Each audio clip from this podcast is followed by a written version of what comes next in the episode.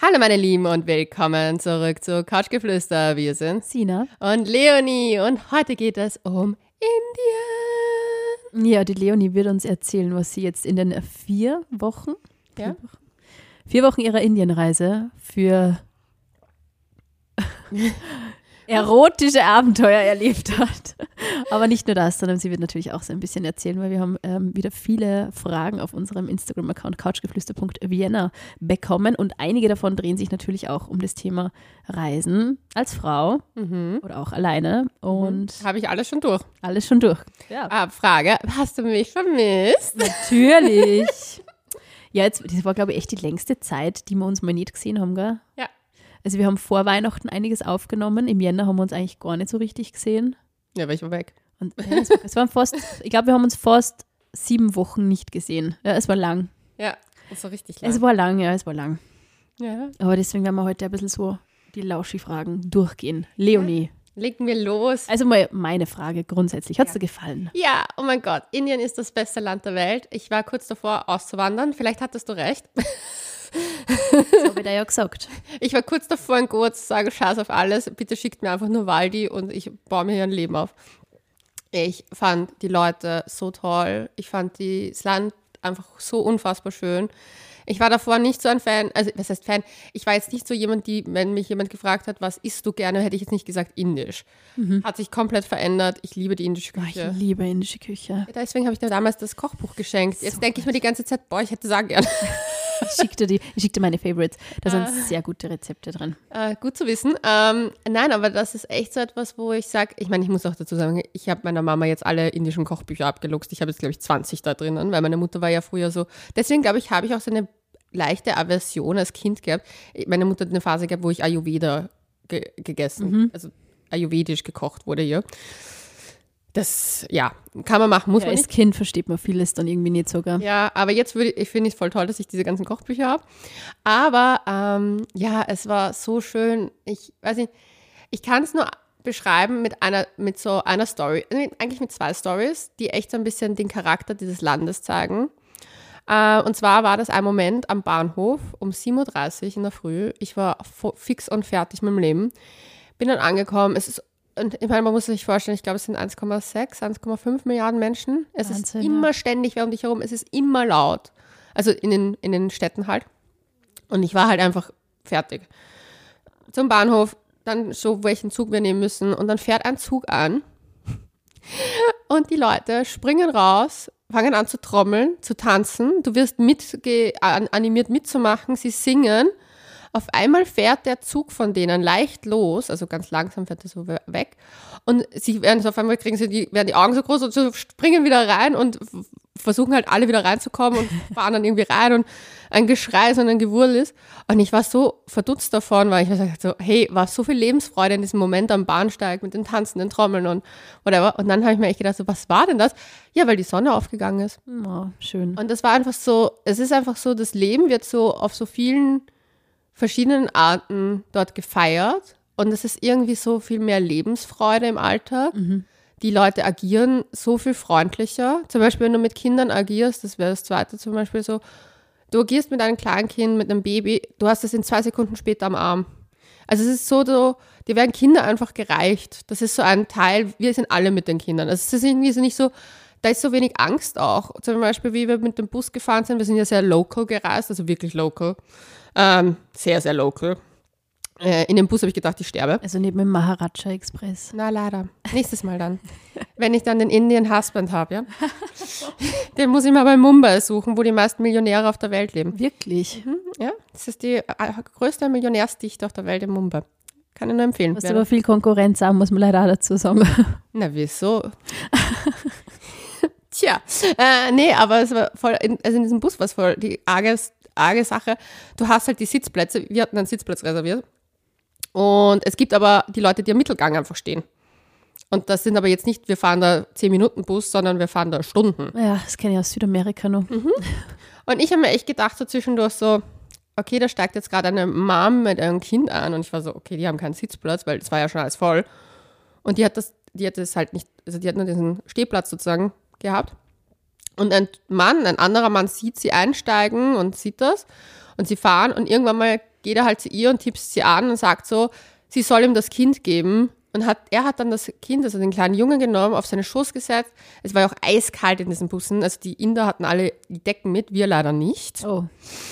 Ich habe meine fünf Jacken angehabt, meine Haube und alles, was ich irgendwie nur anziehen konnte. Ich bin da, ich bin da gesessen wie so mit Schlemm.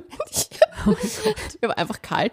Aber Kenne ich von Reisen, wo man wirklich alles anzieht, was man irgendwie mit hat und sie denkt, scheiße. fünf Schals umgewickelt. Und der hat halt dann der, der, den kleinen Jungen auf seiner Schoß zu sitzen gehabt, so leicht schräg, und hat ihn dann auch in seine Decke reingewickelt. Und das war so, du wusstest, die kennen sich nicht, aber das war so selbstverständlich für ihn, dass der das Kind da aus seiner Schoß nimmt. Und ich fand, das waren so Zeichen der Menschlichkeit, die mir in Österreich leider sehr oft fehlen. Dieses, Ja, du hast eh schon gesagt, das war, wie du verreist bist, hast du gesagt, ich habe keine Lust mehr auf Wien. ja, weil du agierst hier, also die Leute sind so, Ja, gerade im Herbst und Winter ist es schon immer oft ein bisschen trist. Ja, aber es geht hier so oft ums Ego. Es ist so viel dieses, was bringt mir der andere, was muss, also ich, ich, ich. Es ist ganz stark eine Ich-Haltung und Ja, keine also Wir-Haltung. Feind, Feindbilder, Feindbilder haben, finde ich, auch, ähm, haben wir schon auch immer sehr viele gehabt. Und, und das merkt man im Alltag schon auch so. Ja. Also es ist sehr, sehr, diese, also es ist einfach prinzipiell eine Skeptik, Skeptik in dem Österreicher gegenüber dem Gegenüber, also dem Fremden sozusagen. Und es kommt von einer unfassbaren Unsicherheit heraus, weil sie die meisten Menschen nicht si- sicher sich seiner, ihrer selbst sind, habe ich das Gefühl. Ja, man wird das so schnell angeschnauzt irgendwie, das ist so arg, wenn es irgendwie, keine Ahnung, ja. Also ich meine, ich muss auch ehrlich sagen, ich habe mir einmal, also am letzten Abend, wir sind am äh, Republic Day, war unser, einer unserer letzten Abende. Also ein, der letzte Abend in Goa, sagen wir es so. Es war der letzte Abend in Goa und dann gab es da noch ein paar andere Nächte. Aber der letzte Abend dort und wir sind ins Lokal gegangen, es ist 18 Uhr. Weißt, gehen wir in Österreich in einem 18 Uhr Lokal, die Leute essen. Nein, es ist ja Republic Day. Die haben auf den Tischen gefühlt getanzt. Ich habe so eine, also da waren aber Babys, da waren Kleinkinder unterwegs. Die Kleinkinder wurden in die Höhe geworfen. Man hat irgendwie nur noch mehr, Menschen haben sich ihre Weingläser auf den Kopf gehalten und irgend so ein Tänzchen gemacht. es war, gibt, gab, gibt anscheinend so ein Lied, da macht man das anscheinend, I don't know. Wir waren mittendrin und auch dabei. Es war so lustig, aber mach das mal. Ich habe zum Beispiel in dem Moment auch zu meiner Freundin gesagt, so, ja, schau vielleicht, dass man nicht die Kinder sieht beim Filmen, weil ich weiß, wenn ich das poste, wie viele Mamas mir schreiben würden, so, das sollte man nicht machen, weil die Lautstärke für das Kind ist urgefährlich, bliblablub. Und dann habe ich gedacht so, ja, weil ihr euch alle vom Leben anschasst. Sorry. Ja, es ist, es das ist, Kind bringt's nicht um. Ja, es ist irgendwie, wenn man verreist, finde ich, fällt einem schon oft auf, dass viele Länder, und da muss man eigentlich gar nicht so weit reisen, ich finde, man merkt es ja in Frankreich und Spanien, Italien, Ja. äh, immer nur sehr stark, dass ähm, in diesen Ländern oft ein bisschen nur mehr gelebt wird. Also Ja. weniger Angst herrscht, die Kinder sind am Abend irgendwie um 10 auch noch ähm, draußen, also wie Du. mit dem Andi in, in Apulien war, war das dasselbe. Die Kinder haben um 10 Uhr auf der Straße gespielt Ja. und es war keiner so, hey, müsst ihr ins Bett äh, irgendwie und das ist halt bei uns, ja, Es ist sehr geordnet. Ich, ich glaube, dass die Menschen. Sehr. Ich glaube, das aber nicht aus einer, aus einer Böswilligkeit heraus, sondern aus einer Unsicherheit. Und diese Unsicherheit führt dazu, alles richtig machen zu wollen. ja, und auch diesen stressigen Alltag, den halt einfach auch viele Eltern dann erleben. Also die Kinder müssen irgendwie um sieben, acht ins Bett, damit man einmal am Tag kurz durchatmen kann und als Eltern kurz mal sich wieder sammeln kann. Ich glaube, es ist ja unsere westliche Welt so viele Vorteile sie hat, aber sie ist natürlich, sie fordert schon ihre, ihre, ihren Preis auch. Das stimmt Ja, sie, hat halt, sie glaubt halt an nichts mehr und ich glaube, das ist ein richtig großes Problem, außer ans Geld. Also für mich sind diese ganzen Überlegungen auch mit, was bringt Kapitalismus überhaupt? Ist dieses Leben so dieses Hinterherhecheln noch Erfolg und Karriereleiter, bla bla bla, ist das überhaupt so sinnvoll? Also ich habe das auch seit Corona halt natürlich ganz stark, wie wahrscheinlich viele andere auch. So wie, möchten, wie möchte man Kinder großziehen und in welchen Konstellationen lebt man eigentlich und wer kümmert sich um die Alten, wer kümmert sich um die Kinder, bla bla bla. Also diese Themen haben wir natürlich auch sehr stark. Und gerade wenn man in so einem Land unterwegs ist, wo durch dieses Mehrgenerationen äh, nur mehr gelebt wird und das hat garantiert auch seine Tücken, das wissen wir eh, also alle, die im Land in Mehrgenerationenhäusern und Verbänden leben, haben uns ja, ja damals bei der Schwiegerelternfolge auch viele geschrieben. Es ist auch nicht immer leicht, das wissen wir eh. Ja, das Aber- ist es auf jeden Fall nicht. Also ich weiß auch von einigen jüngeren Indern auch, wie schwierig das ist mit den, mit den Konstellationen, mit den Eltern Ja, und voll. Erwartungshaltung etc. Das auf das wird jetzt kommen, ja. Aber ich glaube, dass, an, also zum Beispiel, das fand ich halt so lustig, weil um 18 Uhr alle am Tisch getanzt und oh, circa zwei Stunden später haben alle in Ruhe gegessen und es war Ruhe im Lokal. Es ist komplett, an, da wird zum Beispiel einfach der Moment gelebt, dass jetzt gerade geile Musik spielt. Und das ist im Moment. Überhaupt dieses öffentlich Tanzen, das tut doch irgendwie bei uns kaum je- jemand mehr, Du, oder? Ich bin zurückgekommen, war dann aus mit meinen Mädels. Du, weißt du, ich habe gesagt, ich gehe Gassi-Runde, war im Pyjama unterwegs. Die Mädels sagen so, du Leonie, wir können dahin, komm du auch. Ich mir gedacht so, passt, auf. Ich sag Hallo zu denen. Mhm, genau. Drei Karaffen Prosecco später habe ich den Hund nach Hause gebracht, bin auf der Straße und war halt einfach in my mood und habe einfach getanzt und einer hat wirklich gesagt, man muss sie nicht so aufführen auf der Straße. Und ich so, warum nicht? Warum nicht? Das Leben ist dazu da, eh gelebt zu klar, dass wieder irgendwas kommt von irgendwem. Ja. und ich mir echt gedacht, so, Gott sei Dank war ich mit einer Freundin unterwegs, die gleich gesagt hat, Walla, was willst du? gleich auf So Schlägerei mäßig. Ich dann eh so gesagt, so, oh mein Gott, wo, wo sind wir? Es ist so ver, verklemmt, weil Ja. das ist ja in Wahrheit, ob da jemand mal lacht oder tanzt, das tut nicht weh. Das ist vielleicht, du lebst in der Stadt, da zieh aufs Land, wenn du die Ruhe willst. Aber in der Stadt solltest du dich einfach daran gewöhnen, dass es einfach laut ist. Ich finde es also interessant, weil gerade so dieses, ähm, das beobachte ich halt, oder habe ich sehr viel in Oberösterreich beobachtet, das Einzige, wo man sich halt dann wirklich loslassen, also sich selbst loslassen konnte oder halt gehen lassen konnte. Ähm, das ist halt dann immer nur mit sehr vielen Mengen Alkohol irgendwie Ja. möglich gewesen und ich finde es schon sehr spannend, dass halt in so vielen Ländern eben gemeinsames Musizieren, Singen, ich meine, bei uns ist es ja wirklich so, bei Geburtstagsfeiern ist es schon so, dass die Leute so verhalten, sich entschuldigen, ich kann nicht singen, sorry, happy birthday. Oh. Ja. Und das ist, ich finde es ich finde es immer sehr faszinierend, dass man, dass man da gleich irgendwie eine Profession draus machen muss, weil man einmal ein Lied singt. Ja, Also man muss entweder Top of the Pop sein oder keine Ahnung, dass man einmal irgendwie Spaß haben kann. Und ich habe das auch immer, immer sehr komisch gefunden. Es ist entweder so komplett, also ist natürlich ist Österreich auch ganz viel anderes noch dazwischen, Aber aber, ja. es ist halt so der, man merkt es schon auch, wenn man auf so Festeln ist irgendwie, ähm, dass die Stimmung je später es ist und je besoffener die Leute werden einfach ausgelassener wird bis zu einer kompletten Eskalation. Also gerade so diese Volksfesteln. ich weiß, ich war auf den Hinterstoder Feuerwehrfesten Ja, unterwegs. Feuerwehrfestel, genau sowas. Ja, da, wenn, du da, Stadelpower in Oberösterreich. wenn du dort mal warst, dann hast du alles gesehen. Oh Mann, Das ist wie so Love Island, Ex on the Beach und wie sie alle heißen, auf einen Fleck. Es ist wirklich so High-End Ja. Trash-TV live. Ja. Aber ja, ja, nein, Österreich ist nicht schlecht, aber ich habe mir echt vorgenommen, seit dieser Indienreise, ich nehme diese Attitude mit und ich versuche, die Leute einfach damit anzustecken, weil es kann nicht sein, dass wir einfach so ein Grummelbärland sind. Wir sind wirklich ein Grummelbärland. Ja. Ja. Freude ist nicht ohne Grund hier geblieben. Ich sag's nur. Hm? Ich Ja. sag's nur. Hm? ja, also ich finde, ja, Mitteleuropa hat viel, viele tolle Ecken und auch sicher tolle ähm, Charakterzüge, aber gerade irgendwie, was Lebensfreude betrifft, vermisse ich das schon auch manchmal sehr. Ja, weil warum sehnen sich die Menschen? Also ich, das ist ja die meisten Menschen, die ich kenne, sagen immer, wie toll es im Ausland ist, dass die Leute so freundlich sind, dass es da so geil ist, bla bla bla. Ja, weil wir alle das irgendwie am Weg zurück wieder verlernen anscheinend, weil ich habe das, ich meine, ich muss das auch sagen, das hatte ich auch während meiner Yoga-Lernen, Ausbildungen. Ich war ja immer in Ausbildungen, wo wir auch viel Kirtan gesungen haben. Das sind halt diese ganzen, ähm, da chantest du halt die Mantren. Und das erfüllt dich, weil das ist etwas so einfach so erfüllendes, in der, wie du es gesagt hast, in der Gruppe zu singen, sich lustig Und am Anfang waren alle super verhalten. Und ich kann mich noch erinnern, bei meiner ersten Ausbildung, also der 200-Stunden-Training und am Ende, du, da ging es nur noch mehr Ramba, Zamba und whatever. Und es war so wichtig, da das zu singen. Gleichzeitig denke ich mir auch so, es ist so, wir können das alle in unserem Alltag praktizieren. Es ist nicht etwas, was nur im Ausland stattfindet, weil die das besser machen, unter Anführungszeichen, sondern weil sie es einfach machen. Ja. Und wir können das ja auch machen. Ja, ich glaube, es ist, ich meine, natürlich haben wir da jetzt eine, vorher, vorher privilegierte ähm, Perspektive jetzt auf, ähm, auf, auf andere Länder, weil ich, ich glaube, also diese, dieses Privileg, überhaupt wohin reisen zu können und sich die schönen Ecken von dem Land anschauen zu können. Ich war im Slum, ich habe auch die schirchen Ecken Voll nein, es gibt natürlich ganz viele verschiedene Facetten von einem Land und ich glaube, ähm, Aber aber, eben, was ich, was ich auch so faszinierend gefunden habe, auch immer, wenn ich auf Reisen war, ähm, dass man sie erst da, auch wenn man wieder mal so sich der eigenen Privilegien bewusst wird, überhaupt erst wieder mal so Lebensfreude erkennt.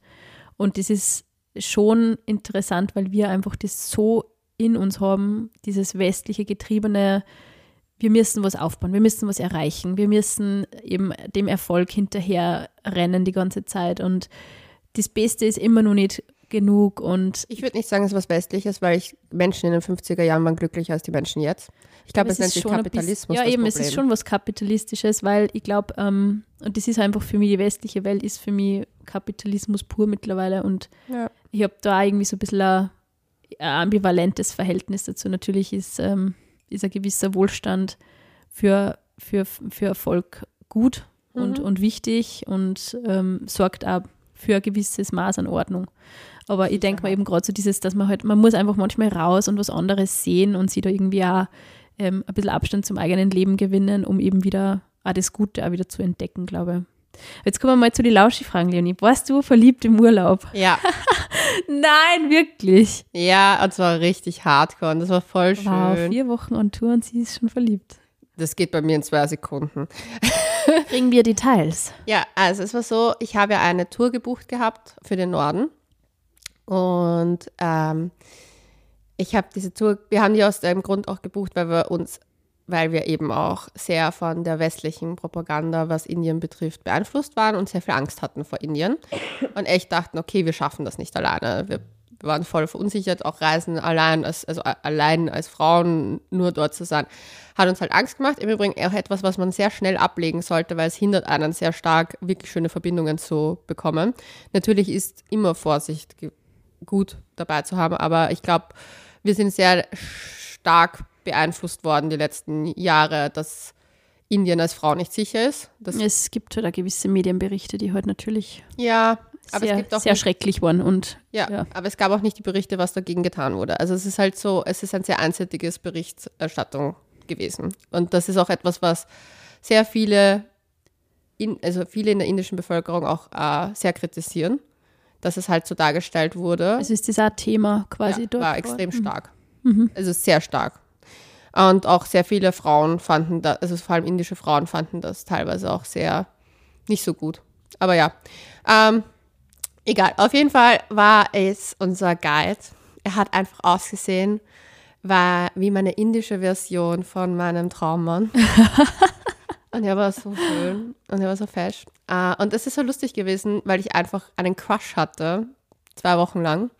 Und sowas hatte ich einfach seit der Schulzeit nicht mehr. So dieses, äh, man findet jemanden voll cute, aber macht nichts. Ja, weil man darf ja auch nicht. Ja, Das aber, ist wirklich ein bisschen wie in der Schulzeit oder so der Guide. ja, aber es war halt, weil ich kann mich noch erinnern, wie ich so in der, in der Oberstufe war, war ich verliebt in einen Jungen und da wollte ich ständig in, in seiner Nähe sein.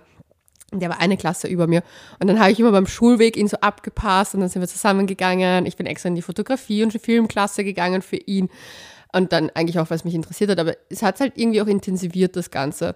Und das war ein bisschen so mit meinem, mit dem halt auch so, dass ich halt dann extra viele Fragen über Indien gestellt habe, geschaut habe, in welches Taxi er steigt, dass ich auch dort hineinsteige. Also es war wirklich schon so ein bisschen, äh, meine beste Freundin hat und ich haben dann äh, so einen Running Gag dann die ganze Zeit gehabt, ein bisschen damit und das war voll lustig. Aber es ist irgendwie schön gewesen, weil man ja oft, und das ist auch etwas, was ich mir dann gedacht habe, wie oft habe ich in Österreich sowas? Ich habe sowas ja nie. Also jetzt in, also als erwachsene Frau hab, hab, hat man das ja, also vielleicht jemand, der in einer Büro ist vielleicht, aber ich arbeite ja selbstständig. Ich habe das nie, dass ich für jemanden Also ihr habt so ein bisschen geflirtet und hat er dann auch zurückgeflirtet. Wir haben gar nicht geflirtet. Es war einfach nur so dieses, man hat einen inneren Von der Ferne anhimmeln. Genau. Und das war nicht so schön, einfach so irgendwie so Schmetterlinge irgendwo zu haben, die man auch, wo man weiß, okay, auch wenn das jetzt zu nichts hin ist, ist es einfach, einfach witzig gewesen. Es war einfach witzig, das mal zu haben, so. Und in Österreich, wenn ich jemanden cute finde, würde ich den halt ansprechen und um ein Date bitten oder halt schauen, dass man sich halt irgendwie, ja, kennenlernt, Wieso hast du ihn nicht gefragt? weil er mein Guide war und ich ihn nicht in irgendeine unprofessionelle Situation bringen so, wollte. deshalb, okay. Ja.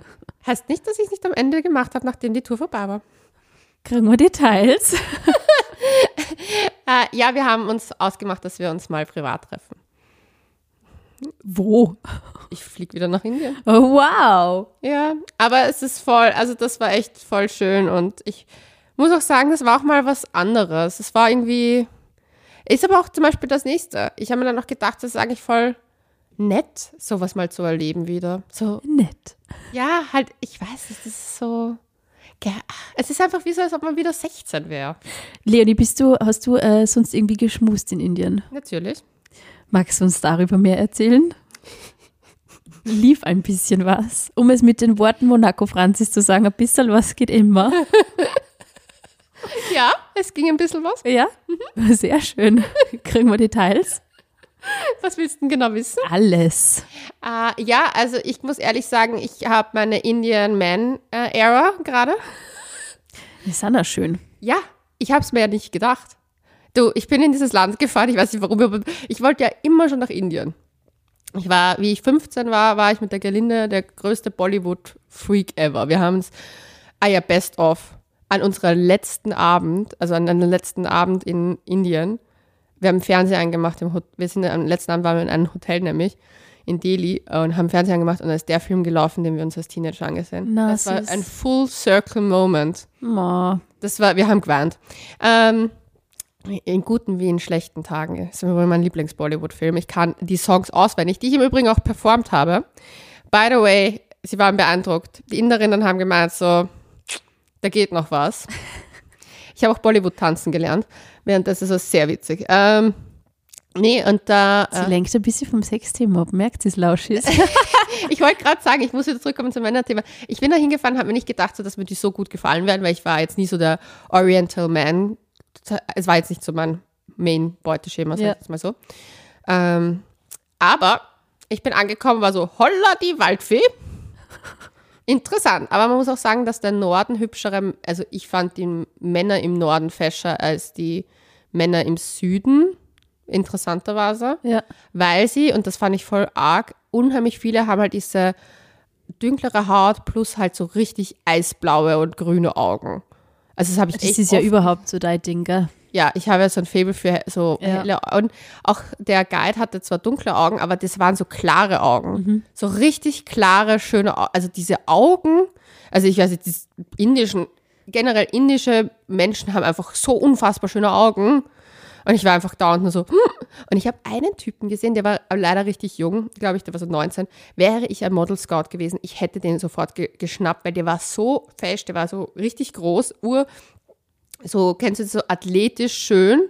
Und hatte diese markanten Wangenknochen und dann diese, der hat, der ist die Stufen raufgegangen und dann hat er hochgeblickt, hat mich angeschaut und ich habe diese Augen gesehen, es waren so wie, wie, wir sitzen gerade in einem grauen Zimmer, also so grau, es war graublau. Die Augen waren graublau, es war so arg, ich war so, what the fuck is going on here? Also ich war hin und weg. Und ja. Also du hättest einiges machen können unterwegs, merke ich gerade. Also vom, vom Schönheitsfaktor her. Ja, also mir haben, also, aber das ist auch irgendwie sowas. Mir haben die Menschen so unfassbar gut gefallen. Auch beim Fortgehen, das war total lustig mit denen. Viele von denen sind auch sehr, und das wissen wir, das meine ich, mein, meine ich auch mit dem, viele waren sehr vorsichtig auch beim Fortgehen. Also im Sinne von, mich hat Anna zum Beispiel in der Bar mal angesprochen und hat mich, also es hast du so richtig gemerkt, dass sich mit mir unterhalten und hat auch erklärt, was er so macht und so und dass er halt, das war eben in Mumbai. Und dann war aber auch so der Moment so, dass er sagt, hey, ich habe gesagt, hey, ich würde zur Bar mir was zum Trinken holen. Und er so, darf ich dich überhaupt darauf einladen, wäre das okay für dich? Und er hat auch darauf geachtet, dass ich die ganze Zeit das Getränk sehe. Also es war so richtig so, Ah, schon Awareness. Mhm. das ist, und das ist mir halt aufgefallen, vor allem dann in Goa, wo wir öfter aus waren, also wo wir halt bei einer richtigen Goa-Party auch waren. Dass dann zum Beispiel unsere, wir waren so mit Leuten vom Hostel, also so zwei Burschen aus dem Hostel, die beim Hostel arbeiten, also nicht die, also die da sozusagen Rezeption machen und Aha. whatever. Und mit denen waren wir fort eben. Und die zwei haben die ganze Zeit auf uns aufgepasst. Die haben auch zu uns gesagt, so, hey, wenn ihr was bestellen wollt zum Trinken, ihr könnt es auch uns einfach sagen und wir holen euch das. Ähm, dann der Clubbesitzer, weil wir waren immer, das war so ein Strandclub, bei dem waren wir auch untertags oft, der war auch die ganze Zeit so, hey, wenn ihr irgendwas braucht, sagt so, sagt, was los ist. Und auch wie er unsere Hostelbegleitung gesehen hat, hat er so wir sind die zwei. Und es war richtig so ein ständiges Awareness auch. Und wie wir sind dann halt früher heim und wir sind halt durch so ein Dschungelteil heim. Unser Hostel war, wo du musstest halt vom Strandclub so, ich würde sagen, zehn Minuten durch so. Sie haben es den Main Road genannt. Ja, das ist immer der Main Road. der Main Road, mhm, genau. Das, es gab solche Felsbrocken am Weg, also das war definitiv nicht der Main Road, aber ist egal. Und äh, wir sind da halt durch und waren dann im Hostel und dann haben wir halt noch urviel gelacht. Und auf einmal klopft es an der Tür und wir haben halt gedacht so, boah, scheiße, die glauben, also wir sind so laut und whatever. Und stehen die, steht der eine Bursche vorne und sagt so, hey, ich wollte nur sicher gehen, seid ihr eh sicher nach Hause gekommen, Echt, ist wow. alles gut, ich habe euch kurz schreien hören. weil wir gelacht haben und wollte halt sicher gehen, dass alles gut ist. Und wir so, nein, alles passt. Und wir so, ja, wenn noch irgendwas braucht, meldet euch äh, bei der Rezeption. Ich bin eh noch ein bisschen wach und dann gehe ich schlafen. Also mir ist definitiv ähm, auf bessere PR noch außen jetzt. Ja. Ja. Aber ich glaube, es hat auch, ja, also ich meine, ich habe mit einem Inner geredet, auch über diese Sachen und er hat gesagt, es ist, also teilweise sind es auch die Gegenden, wo das passiert ist, wo er selber auch nicht hinfahren würde. Ähm, dann natürlich, es sind äh, man, gar nicht zum Verteidigen. Also es ist zum Beispiel in Delhi und das muss ich schon sagen, das ist das, was mir am negativsten aufgefallen ist. Also Delhi ist eine Stadt, in die ich nie wieder möchte. Und zwar nicht, weil mir was passiert ist oder weil ich es unangenehm fand, sondern weil ich schwöre euch, ich habe 99 Prozent der Bevölkerung, die dort sind, sind Männer. Krass. Ja, das muss man aber auch sagen, es kommt auf die Gegend an. Weil zum Beispiel, wie wir also umso weiter südlicher wir gegangen sind, war, die, war das komplett anders. Ich habe auch das Witzige gefunden, dass im Süden hatte ich das Gefühl, dass die Einstellung auch anders ist, was Beziehungen betrifft. Aha. Also so in den Unterhaltungen mit der Bevölkerung. Also ich kann jetzt nicht für die Mehrheit reden, weil es ist über 1,5 Milliarden Menschen, mit denen habe ich nicht alle geredet, aber die mich nicht getroffen haben am Weg. Naja, du schaffst es schon, glaube ich. Zumindest mit der Hälfte. Weil wir ein bisschen connecten. Ne? äh, na, aber da habe ich echt das Gefühl gehabt, also Delhi war für mich wirklich eine Stadt, die ich auch nicht mehr besuchen wollen würde, weil mir da diese gan- ganze Energie war so, also es waren so, also es waren nur Männer, du hast gar keine Frauen gesehen. Ähm, da haben sie auch ganz oft gesagt, dass es eher auch deswegen ist, weil es für Frauen auch einfach unsicher ist, zum Beispiel ein Straßengeschäft zu haben etc., als für einen Mann. Fand ich ganz schräg. Ähm, gleichzeitig zum Beispiel in anderen Gegenden war es komplett ausgeglichen. Vor allem bei da, wo du halt wirklich gemerkt hast, da ist so die Alltagssachen, nicht nur Touristen, sondern so Alltags, zum Beispiel am Markt, wo ich war, in einem, das war in Jaipur, war ich am Markt und da war es komplett ausgeglichen. Also das war so wirklich 50-50. Aber ich fand es halt dann trotzdem sehr spannend zu sehen, so die einzelnen Punkte und wo, wie was ist. Ja. Und auch, dass mich, ich habe mich zum Beispiel nicht sehr wohl in Delhi gefühlt am Anfang, weil ich das auch, du kommst halt mal an, bist halt generell verunsichert. Du wirst mit sehr vielen gleich sehr stark konfrontiert. Ich glaube, ähm, Delhi ist definitiv eher, würde ich sagen, ein Moloch anstatt. Ja. ist einfach arg. Aber es war gleichzeitig auch trotzdem auch wieder so, wo ich mir gedacht habe, so ist es, ich dachte, es wird urdreckig sein, so dreckig war es gar nicht. Also es war halt dann schon in der Relation, ich habe es, aber das hat mich gestört, dass da gar keine Frauen waren. Ich war auch Ich glaube, dass es einfach auch in diesen Megacities oft so ist, dass die Leute dann einfach zum Arbeiten Ja, hinfahren voll. und gerade wenn es heißt, für Frauen ist es eher unsicher, fahren halt die Männer wahrscheinlich dann halt arbeiten dort. Ja. Ja, voll. Aber hast du die allgemein so sicher gefühlt, eher überwiegend oder? So 100 Prozent. Also, ich würde sagen, okay, ich muss dazu sagen, ich bin schon alleine durch Thailand zweimal gereist. Ich bin alleine durch Vietnam gereist. Ich bin jemand, ich bin reiseerprobt. Ich würde mich Indien auch nicht zutrauen, wenn es meine allererste Reise wäre. Das muss ich ehrlich sagen. Also ich glaube, man braucht ein bisschen, also das ist zumindest mein Gefühl, ein gewisses Reise, äh, wie soll ich sagen, Grundkenntnisse, wie man sich auf Reisen auch generell vielleicht in fremden Ländern ein bisschen verhält, Wie man sie organisiert und so. wie man sich organisiert, dann ist man gechillter. Und ich glaube, das lässt einen dann auch sich sicherer fühlen. Wie gesagt, ich habe mich zu keinem einzigen Zeitpunkt in Indien unsicher gefühlt. Ich hatte keine einzige negative äh, Erfahrung. Ähm, aber ich spreche jetzt auch nicht für jeden einzelnen Menschen, der Indien besucht hat. Das heißt, es, also ich habe eine, eine Freundin von meiner Mama, die reist jedes Jahr fast nach Indien. Die hat auch gesagt, dass sie schon ähm, einmal mit so einem Motorradtaxi gefahren ist und dass es da zu einer unangenehmen Situation gekommen ist. Kann dir auf jeden Fall passieren. Aber das Ding ist, mir ist es, ich wurde auch mal im Taxi in Wien eingesperrt von einem Typen und der wollte woanders hinfahren. Also das Ding ist, das kann dir immer passieren als Frau, leider. Ja, man muss einfach so aware sein, finde ich, bei diesen Dingen, ja. Also ich persönlich, ich meine, man kann auch von der kurzen Zeit, unter Anführungszeichen, der ich dort war, ja auch kein komplettes Gesamtbild abgeben. Aber wie gesagt, wenn jemand nach Indien reisen möchte und man hat auch schon ein bisschen eine Grundreiseerfahrung, kann ich dieses Land auf jeden Fall auf, also, also komplett Also schöne Männer gibt es dort auf alle Fälle, wie wir gehört haben von der Leon, ist vielleicht auch eine Reise wert. Nicht nur die Männer sind schön, das ganze Land ist schön. Hallo, es ist das fucking Taj Mahal dort. Also, ja, das hat sehr schön ausgeschaut. Das, Das das, ist auch zum Beispiel was, das steht auf meiner Bucketlist. Das Ja. ist eigentlich nur eins von den Weltwunder, oder? ja, es ist eines der antiken Weltwunder. Es gibt ja antike und nicht antike Weltwunder. Stimmt. Und was man da sagen muss, ich war beim Taj Mahal und danach dachte ich so, ich kann gar nicht mehr schöner werden. Und einfach dann war ich in so vielen anderen Palästen und Co. und whatever und dachte mir so, wow, also Indien ist einfach das, das ist Taj Mahal ist ein Mausoleum eigentlich, Ja. oder? Hm. Ja, auch eine schöne Geschichte. Sie hat gesagt, sie im, im, im Sterbebett, bau etwas, damit die ganze Welt für immer sieht, dass du mich liebst. Das ist im Übrigen jetzt mein Bare Minimum. Ja, das sagen wir jetzt zu jedem Mann, okay? Also Entschuldigung, das muss ja wohl wirklich möglich sein. Was, du willst mir nicht das Taj Mahal Teil 2 bauen? Hm? Wer, wer, wer bist du überhaupt? Ich kenne dich nicht. See you never. Okay, Leonie, eine Frage von einem Lauschi war nur, was ist, wenn man in so einem Land einen Notfall hat und eine Frauenärztin aufsuchen muss? Das ist eine Frage, die super spannend ist. Ich kann nur ganz ehrlich sagen, äh, ich habe das äh, Glück gehabt, nicht die Frauenärztin besuchen zu müssen. Aber generell ist es in, vor allem in Indien, hast du an jeder Ecke eine Pharmazie, weil dort werden die meisten Medikamente auch hergestellt. Also alles, was du in Österreich kaufen kannst, wird meistens made in India sein. Stimmt, ja, es Sehr ist viel, viel, ja. sehr viel wird dort produziert. Ähm, dementsprechend, es ist aber super easy. Äh, wir haben uns nämlich auch erkundigt, weil wir auch in Gebieten waren, wo tollwütige Hunde sind und wie, wie man das halt dann so macht. Ähm, klar, du musst dir Hilfe holen, du musst irgendwen finden, der das Dings, aber es gibt sehr viele Ärzte. Also ich habe auch sehr viele Krankenhäuser gesehen, ich habe sehr viele Arztpraxen gesehen, also das ist mir nämlich wirklich aufgefallen. Ähm, aber äh, ich habe es Gott sei Dank nicht gebraucht. Ähm, ich war wahrscheinlich auch der erste Mensch, der nach Indien reist und Verstopfung bekommen hat. Also wirklich, Normalerweise ist doch das Gegenteil der Fall. ja, es war wirklich, es war verhext. Ähm, es war echt so, in der ersten Woche habe ich mir gedacht, so, was ist denn mit mir falsch? Ein bisschen, bisschen zu Samosas gegessen. Die habe ich gar nicht gegessen. Nein. Ja, Was? Das ist mein Lieblings. Ich liebe Samosa. die sind so geil und ich habe, aber ich habe so viel anderes Geiles. Ich wollte halt alles ausprobieren, was ich nicht kenne. Deswegen die Verstopfung.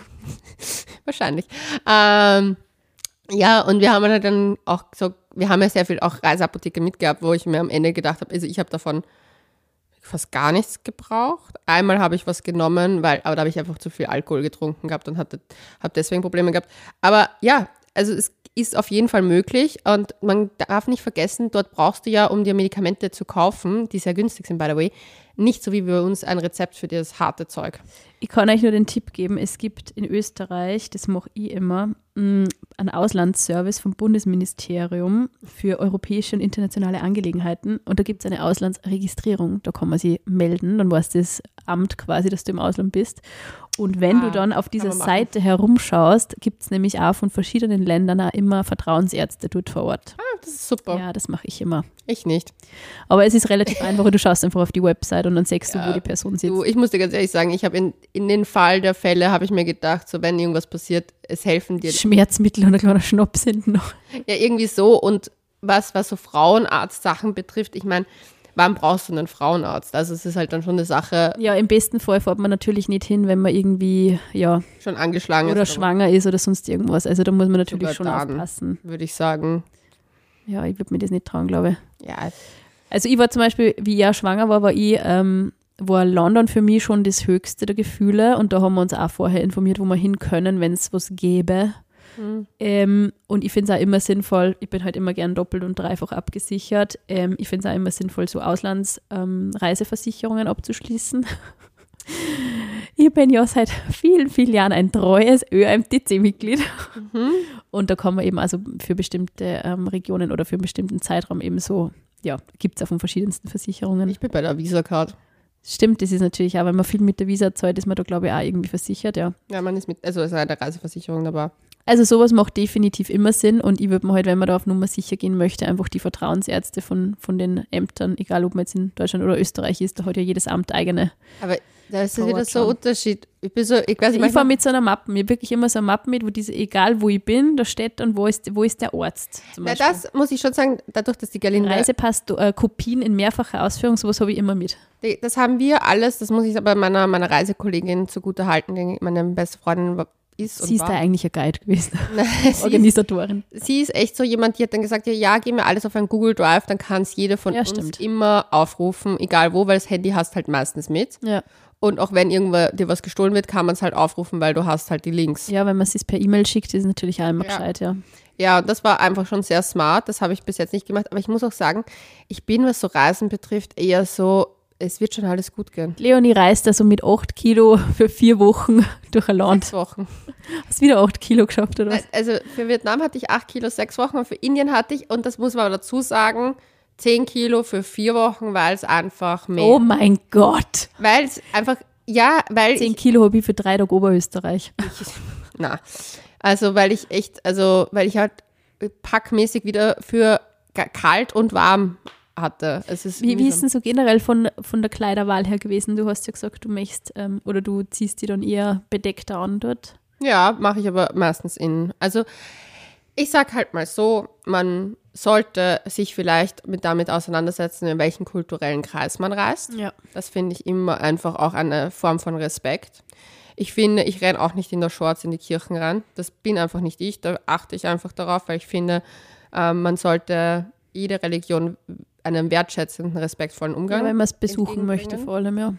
Ähm, und das gleiche gilt auch für Länder. Also ich war ja auch schon in Marokko und da habe ich auch immer geschaut, dass ich einfach eher luftigere Tunikas anhabe, die übers Knie gehen und die Schultern bedecken. Und das gleiche habe ich in Indien gemacht. Ich habe, ich habe zwar so Leggings angehabt, aber ich habe eigentlich immer geschaut, dass meine Schultern auch bedeckt sind und meine Knie bedeckt sind und Kleider halt übers Knie drüber hingehen, wenn es halt locker ist. In Goa zum Beispiel, ganz ehrlich, war es wurscht. Da ist ganz andere Mentalität. Da war schon, da sind wir mit Crop Tops und Shorts unterwegs, wäre auch komplett egal gewesen. Aber halt jetzt sage ich mal in den, im Norden, wo es auch zu kalt war, to be honest, das hatte 20 Grad, also da laufe ich auch nicht herum.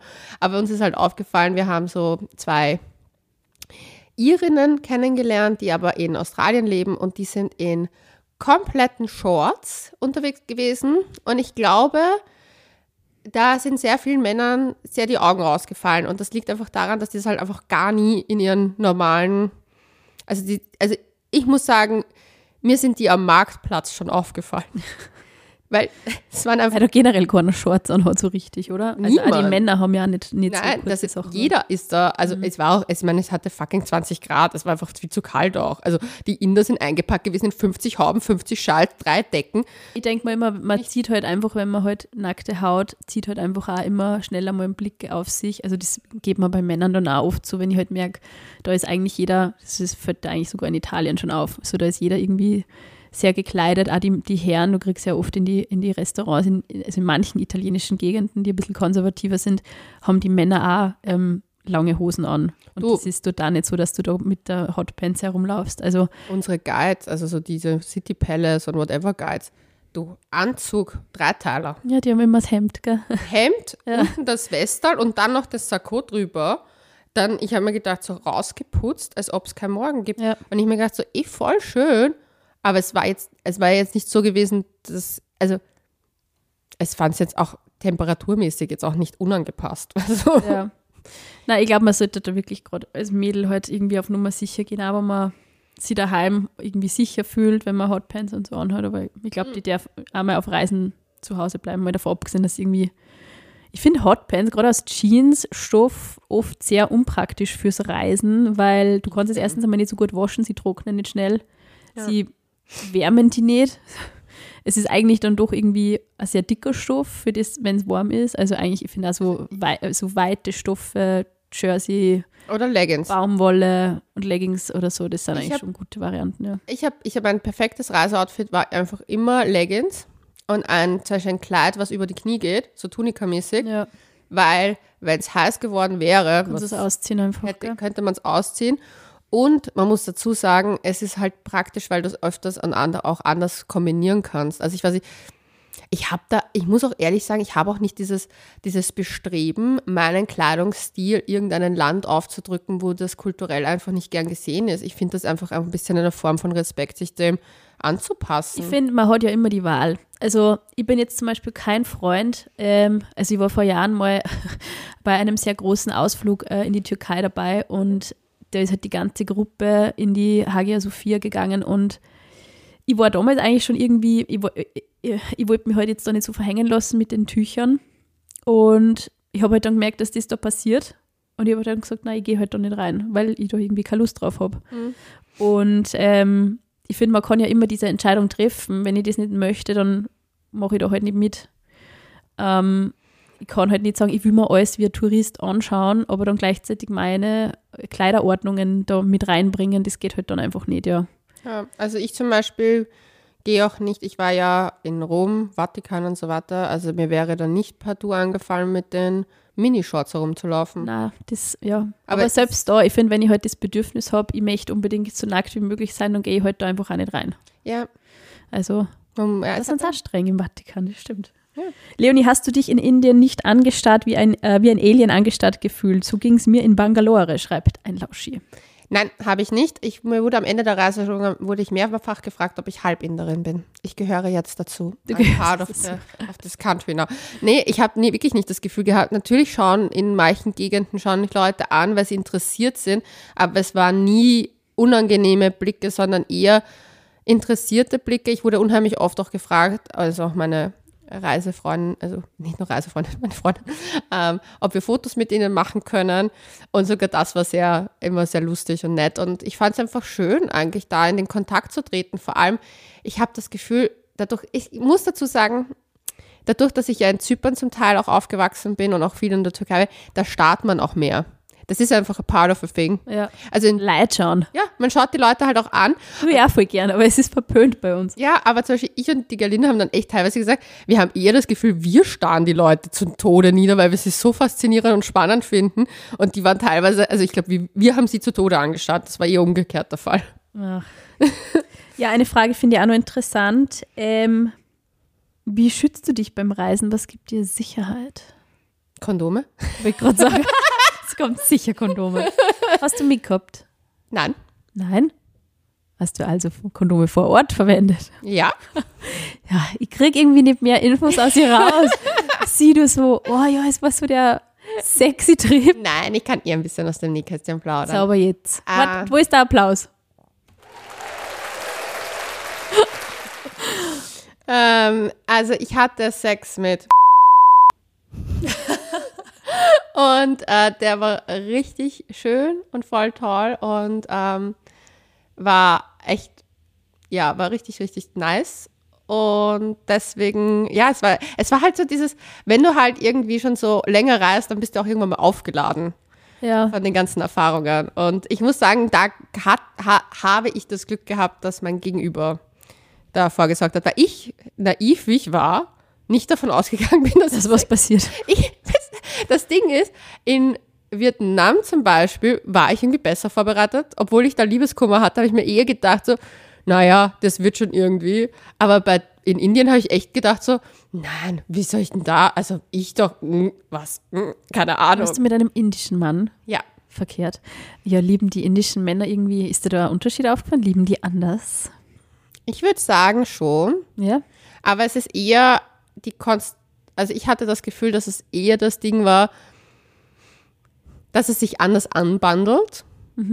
Also ich hatte das irgendwie auch das Gefühl, dass das irgendwie einfach vom, vom Flirt-Vibe anders ist. Also ich, also es war wie gesagt eine, eine Sache und deswegen kann ich es jetzt nicht so groß äh, verallgemeinern.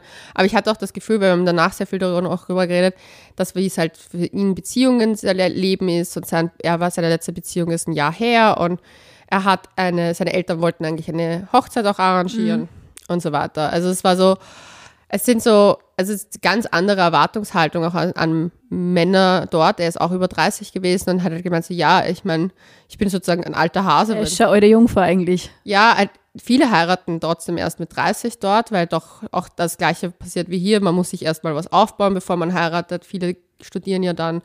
Ähm, er war Anwalt und ähm, ja, und er hat halt irgendwie auch gemeint, so, dass es halt ja schwierig ist, teilweise da auch Beziehungen zu Ja. führen, weil da halt die ganze Familie mitspricht. Ja, das stimmt. Und das ist, glaube ich, halt ein großer Unterschied. Aber es hat jetzt nicht mit mir jetzt persönlich was zu tun gehabt, sondern einfach in der Konversation ist herausgekommen, dass da viel passiert. Aber ich fand es irgendwie spannend und schön und lustig. Und lustig. Ja, es war halt anders. Es war halt, ich habe das Gefühl gehabt, ich weiß nicht wieso, aber zum Beispiel im Vergleich so, so wenn ich an, so an den sonst Sex, den ich habe, denke, da ist so mehr so Tachel. Also du bist so gleich so, da wird nicht so, also ich weiß nicht, vielleicht habe ich auch einfach die falschen Typen, aber I don't know, da ist es irgendwie schneller bei der Sache so. Und ich hatte das Gefühl, dass zwischen uns ist viel mehr Vorspiel gewesen, viel mehr abstecken, was noch alles geht. Ja, das ist ja vielleicht der kulturelle Unterschied, dass man mal schaut, sind die Zeichen wirklich so eindeutig von der anderen Seite? Oder Ich glaube auch, dass es verhaltener ist. Also Ja. ich habe auch das Gefühl gehabt, dass dadurch, dass das auch sehr Weniger offensiv. Ja, es war weniger offensiv. Es war auch eher so teilweise, ich glaube, den habe ich auch teilweise ein bisschen überfordert. Und ähm, das Kann hat ich mir echt ein bisschen vorstellen.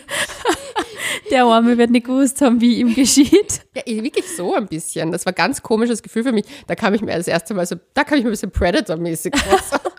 Aber ich habe dann an, an mit einem, ähm, einen anderen Reisenden geredet, der eben äh, schwul ist und da hat mir das Gleiche gesagt. Er hat auch gesagt so, er hat einfach das Gefühl, dass wir Europäer, jetzt, er hat das halt so ausgedrückt, dass wir da echt ein bisschen mehr so straight to the point. Ja. Und Oder unromantisch mittlerweile. Vielleicht unrum, ja. nicht, nicht nur unrum, aber ich meine so, die waren auch alle, also er hat ja mit sehr vielen Menschen dort äh, verkehrt. ich war ein bisschen im Grinder-Game da, habe ich mitgeschaut und mitgeredet. Uh. Und das war voll lustig, aber er hat halt dann so Sachen gesagt, wie zum Beispiel so, ja, das ist halt einfach die, also dass er halt da auch so eine ganz andere Attitude hat. Also in Europa würde das jetzt niemand als so arg empfinden und die fanden das alle so, wow. Und das hatte ich auch das Gefühl, weil ich habe zum Beispiel einmal von dem Ma ich liebe dieses Gerät einfach so sehr, ähm, habe ich einmal so einfach nur die Finger im Mund genommen und also das, der ist abgegangen wie Schmitz Katze. Und dann dachte ich mir so, also so eine Sexgöttin bin ich jetzt auch wieder nicht. Hat aber wahrscheinlich danke. doch, das kenne ich nur aus dem Porno. Ja, aber es war, glaube ich, vielleicht wirklich das. Ich glaube nämlich schon, dass das was, also ich glaube in einem Land, wo Sexualität trotz allem schon eher ein sehr großes Tabuthema ist, dass es schon was macht mit der Psyche, wenn dann jemand so offen das auslebt. Ich Ja, glaube, das ist schon, ein, man ist verhaltener, glaube ich.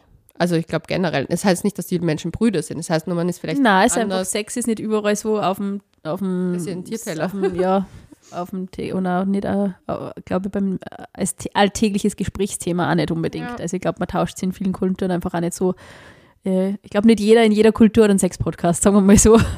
Ja, obwohl ich halt auch von, ähm, von einer Freundin eben gehört habe, die eben einer, einer Inderin folgt, die sowas macht wie wir. Ja. Und dann scheinen da auch sehr lustige Dating-Stories erzählt von Indien. Muss ich mal reinhören. Aber ich muss auch sagen, ich habe irgendwie das Gefühl gehabt, es ist doch von, vor allem in Mumbai hatte ich nicht das Gefühl, dass ich woanders bin. Also so im Sinne von, die haben die gleichen Fortgelokale, die Drinks waren gleich teuer wie hier. Also Alkohol ist ja super teuer dort im Vergleich. Also es war, also es gab schon billigere Lokale sicher auch, aber wir waren halt dann trotzdem eher, sage ich mal, sicher fort. Ja. Und das war schon richtig auch irgendwie so ganz normal. So die Leute wollen sich einfach treffen, zusammensitzen, so wie jeder junge Mensch und irgendwie gleichen Wünsche und Bedürfnisse halt, aber eine nochmal höhere Erwartung halt, Erwartungshaltung der Eltern war auf jeden Fall da. Ja, das habe ich auch schon einige Male gehört. Ja. Ja, spannend. Haben wir doch noch ein bisschen was erfahren über Leonis Sextrip. Ja, es ist eigentlich, es war kein Sextrip. Es war eigentlich viel mehr meine Erkenntnis, dass ich meine innere Haltung und deswegen auch so das Glücklichsein jetzt für mein Thema mache. Ja, ist sehr schön. weil ich einfach gemerkt habe, es, es tut, es hat mir so gut getan, diese Reise zu machen, weil ich gemerkt habe, wer ich bin, Ja. und was mich ausmacht. Und dann auch irgendwie zu merken, so was ich eigentlich, was mir in meinem Land so fehlt. Und dass ich aber einfach, um jetzt Gandhi zu zitieren, be the change in the world you wanna see. Und ähm, mir das echt vorgenommen habe, einfach das, diese Lebensfreude wieder mehr zu kultivieren. Und auch, ich habe einfach das Gefühl, dass die Leute durch, wir füttern alle unsere Unsicherheiten. Und wir sind überhaupt nicht locker dadurch. Es ist Ja. so viel Anhaftung. Also wir wollen ständig irgendwas besitzen, weil wir glauben, dann haben wir was. Anstatt irgendwie auch, und auch wenn wir Sachen nicht besitzen, es, ist, es geht immer nur um so, ich weiß nicht, so unf unfassbar viel Unsicherheit. Daraus. Ja, ich finde es so schön, wenn man reist und hat man irgendwie mal so, man nimmt sich auch die Zeit aktiv, dass man vielleicht dann mal wirklich weniger am Handy ist und mehr aktiv in die Welt schaut und ähm, die Welt auch wieder mit offenen Augen irgendwie so richtig sieht. Ich glaube, das ist einfach in einem Alltag dann für viele auch nicht immer möglich oder nicht immer so einfach und da ist Urlaub oder Reise schon immer gute Gelegenheit, irgendwie wieder was Neues aufzusaugen und neue Lebenslust Aber da das, irgendwo. das finde ich eben das Traurige. Das ist es genau das, was Mhm. ich ein großes Problem habe mit dem Ganzen. Warum braucht es einen Urlaub? Weil man sich im Alltag so in einem Hamsterrad befindet. Warum? Weil man sich dauernd einreden lässt, du musst all das machen. Na klar, wir müssen unsere Lebenskosten, und die sind halt teurer geworden, erhalten etc. Aber auf, auf was kommt es in Wahrheit wirklich an?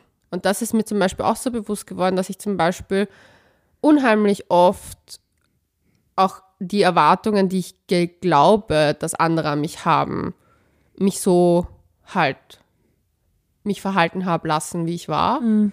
Und anstatt einfach zu schauen, okay, was, wa- was macht mich wirklich glücklich? Und wirklich glücklich machen mich erfüllende Beziehungen, irgendwie das Zwischeneinander ist mir so wichtig. Mir ist Community super wichtig. Mir ist Lebensfreude super wichtig. Und ich liebe meine Arbeit total. Aber was ich an meiner Arbeit nicht mehr mag, ist dieses, es ist nicht der Mittelpunkt meines Lebens. Und es wird es nicht mehr. Es wird einfach nicht mehr der Mittelpunkt meines Lebens. Hört, hört, die Influencerin hat gesprochen. Im Übrigen hat mir der Palm Reader auch gesagt, dass, was meine Berufung ist. Und was? Ja, Guru. ja das, du wirst lachen.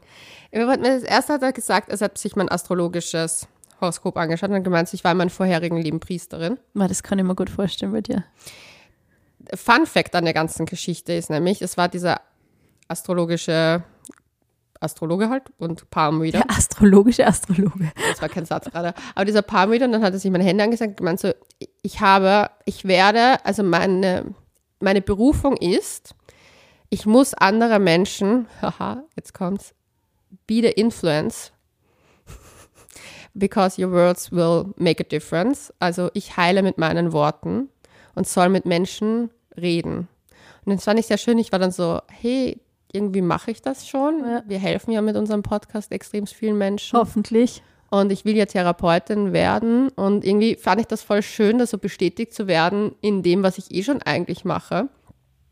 Aber er hat dann auch gemeint, so ja, ich muss auf jeden Fall das wieder mehr praktizieren. Ähm, er hat, es war voll spannend, nämlich auch, dass er das gesagt hat. Und interessanterweise dieser Priester in Pus, äh, Puschka hat das auch gesagt zu mir. Der hat zu mir gesagt, ich habe eine Gura-Aura. Guru-Aura. Ich fand es sehr lustig.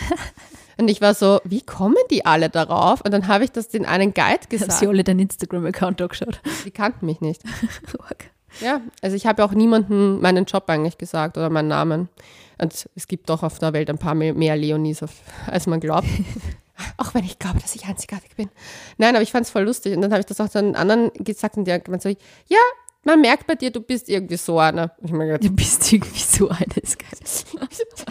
was, an was merkt man das? Ja, ich bin gespannt. Ich habe schon eher, also ich habe irgendwie so das Gefühl, dass gerade voll viele Leute irgendwie so mit dem Job hadern und so und dass sie da viel tut bei, bei einigen. Ja, weil Bin ich gespannt. glaube, das wird viel zu stark den Menschen, wir sind viel zu stark Ja, man sucht die Erfüllung in der Arbeit und das ist halt nicht immer das Zielführende. Ja, und es wird auch so stark, also es wird so stark thematisiert, das Thema, dass auch diese Angst ständig da ist, du verlierst deinen Job, wenn du nicht all das erfüllst und so. Also dieses, diese Unsicherheit, das macht mich ganz wucki.